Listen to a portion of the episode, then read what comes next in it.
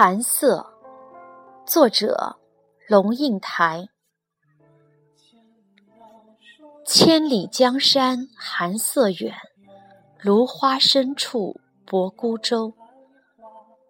当场被读者问到的情况不多，但是不久以前，一个问题使我在一千多人面前突然支吾，不知所云。他问的是：“家。”是什么？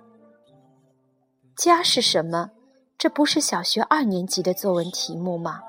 和我的志愿、我的母亲、我的暑假同一等级，怎么会拿到这里来问一个自认为对“千里江山寒色远，芦花深处泊孤舟”早有体会的人呢？问者的态度诚诚恳恳的，我却只能语焉不详。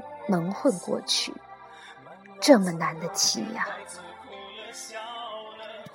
作为被人呵护的儿女时，父母在的地方就是家。早上赶车时，有人催你喝热腾腾的豆浆；天若下雨，他坚持你要带伞。烫的便当塞在书包里，书包挎在肩上，贴身还热。周末上街时，一家四五口人可以挤在一辆机车上，招摇过市。放学回来时，距离门外几尺，就听见锅铲轻快的声音，饭菜香一阵一阵的。晚了，一顶大蚊帐，四张榻榻米，灯一黑，就是黑甜时间。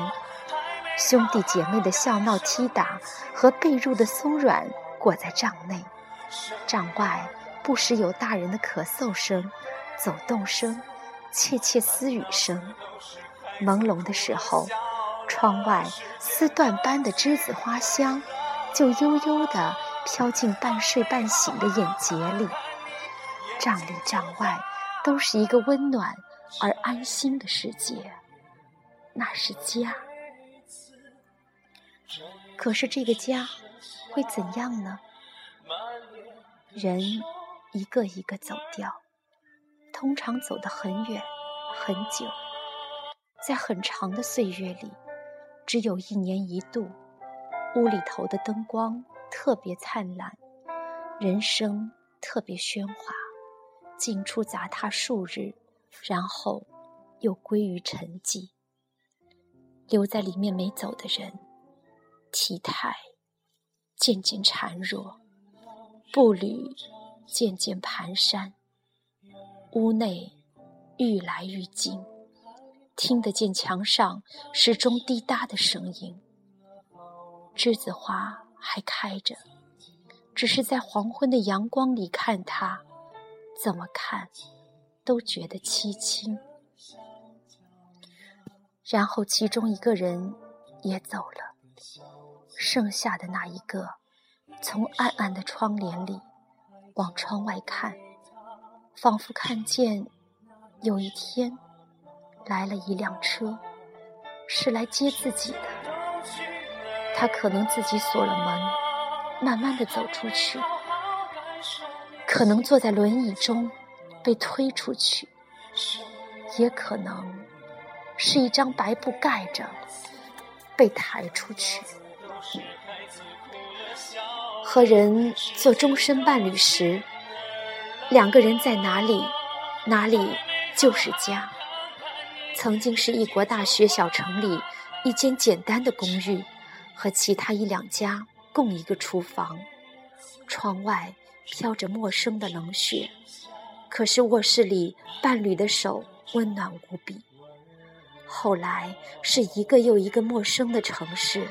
跟着一个又一个新的工作，一个又一个重新来过的家，家，也就是两个人刚好暂时落脚的地方。可是这个家会怎样呢？很多没多久就散了，因为人会变，生活会变，家也跟着变质。渴望安定时。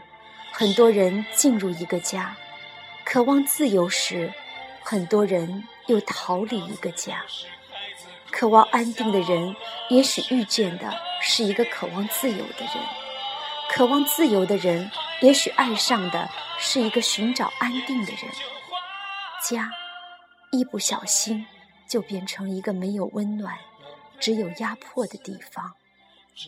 外面的世界固然荒凉，但是家却可以更寒冷。一个人固然寂寞，两个人孤灯下无言相对，却可以更寂寞。很多人在散了之后，就开始终身流浪。很多一会儿就有了儿女，一有儿女，家就是儿女在的地方。天还没亮，就起来做早点。把热腾腾的豆浆放上餐桌，一定要亲眼看着他喝下，才安心。天若下雨，少年总不愿拿伞，因为拿伞有损形象。于是你苦口婆心、几经哀求的请他带伞。他已经走出门，你又赶上去把滚烫的便当塞进他的书包里。周末。你骑机车去市场，把两个女儿贴在身后，一个小的夹在前面两腿之间。虽然挤，但是女儿的体温和迎风的笑声甜蜜可爱。从上午就开始盘算着晚餐的食谱。黄昏时，你一边炒菜，一边听着门外的声音，期待孩子们。回到自己的身边。晚上，你把滚热的牛奶搁在书桌上，孩子从作业堆里抬头看你一眼，不说话，只是笑了一下。你觉得，好像突然闻到了栀子花悠悠的香气。孩子在哪里，哪里就是家。可是，这个家会怎样呢？